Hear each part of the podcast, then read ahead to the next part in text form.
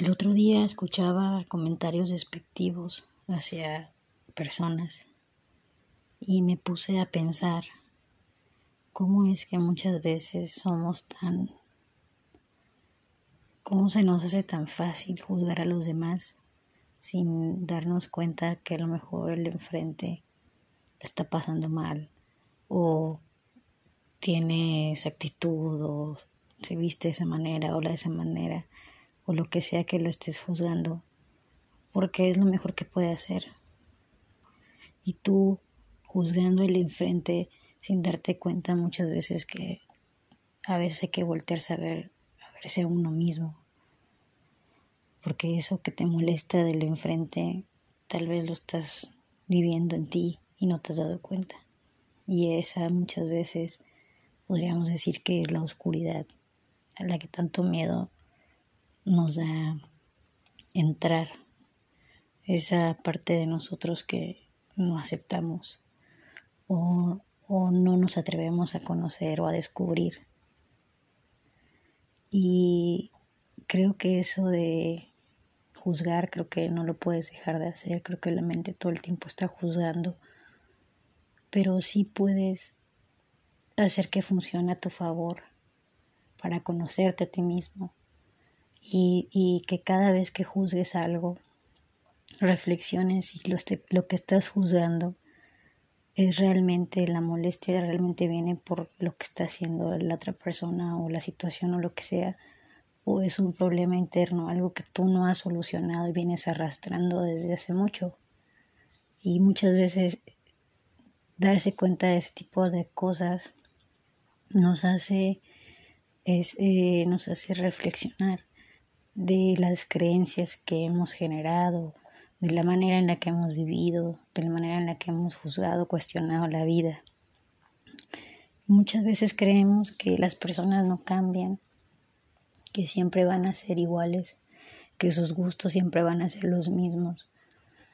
Pero creo que eso no es verdad, creo que todo el tiempo estamos cambiando, creo que todo el tiempo estamos descubriendo cosas de nosotros y que realmente no terminamos de conocernos a nosotros mismos. Es algo que es una constante en nuestra vida.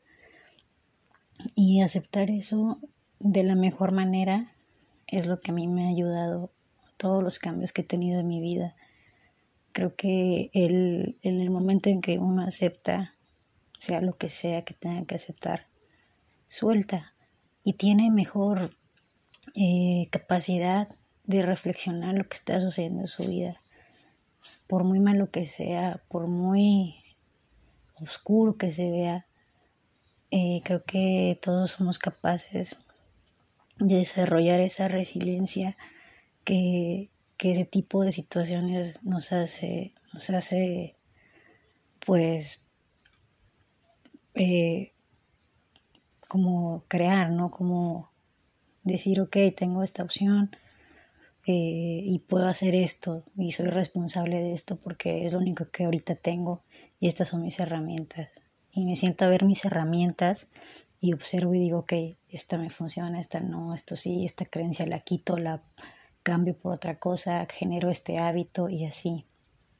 Yo aprendí eso durante esta pandemia y, y, y tuve que generar hábitos, tuve que generar una rutina nueva porque me di cuenta que si no hacía eso me iba a desesperar mucho, me iba a generar yo estrés que no necesitaba y eso me podía llevar a una crisis de, de, lupus y eso me iba a llevar a un hospital. O sea, era una, una cadena de consecuencias si yo nada más dejo que una emoción negativa me absorba, en mi caso. Tengo que aprender a manejarlas de otra manera.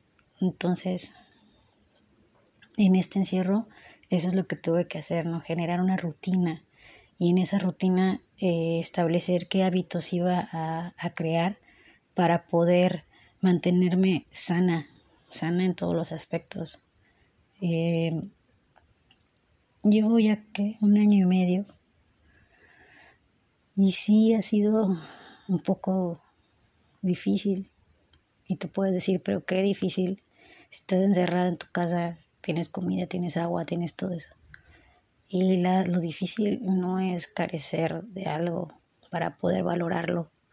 Lo difícil es no tener la inteligencia emocional para soportar esos días o esos, esos momentos en los que el ego eh, comienza a contarte la misma historia con la que te bajonea o te desmotiva o te hace sentir que no estás haciendo nada en tu vida o que lo que estás haciendo no lo estás haciendo bien o que lo que estás haciendo no te va a llevar a nada o que eh, no tiene sentido eh, la vida, no sé, muchos pensamientos que, debe, que yo aprendí a manejar porque si no me iban a causar enfermedades y me iban a llevar a otras cosas. Y en ese aprendizaje eh, entendí que lo que dice Víctor Frank en su libro de en su libro del hombre en busca de sentido eh, que nuestra mayor libertad humana es que a pesar de nuestra situación física en la vida siempre estamos libres de escoger nuestros pensamientos. Y creo que eso que nos nos enseña ese libro es además es parte de la es, es cómo somos capaces nosotros de ser resilientes a cualquier situación que nos enfrentemos en la vida. Y, y me parece increíble lo que ese libro te provoca cuando terminas de leerlo. Al menos a mí llegó en un momento en mi vida en el que me ayudó a mantener un poco de sanidad mental en el encierro, porque como esa película de náufrago, ¿no? Que está solo y hace que a Wilson, que es la pelota de voleibol, porque necesitaba hablar con él. Entonces yo, yo decía, manches, me va a pasar eso. De repente ya nada más, tengo mi perrita, ¿no? Y con ella, pues me hizo el paro, cañón. Creo que los animales son los mejores terapeutas del mundo. a mí al menos mi perrita me, me ha ayudado en muchas, en muchas ocasiones. Y bueno, ah, no voy a ningún lado con este audio. De hecho, empezó con una cosa, está terminando con otra. Y solamente necesitaba hablar, desahogarme un poco. Y bueno, esa es mi reflexión. Buen día y gracias por escuchar.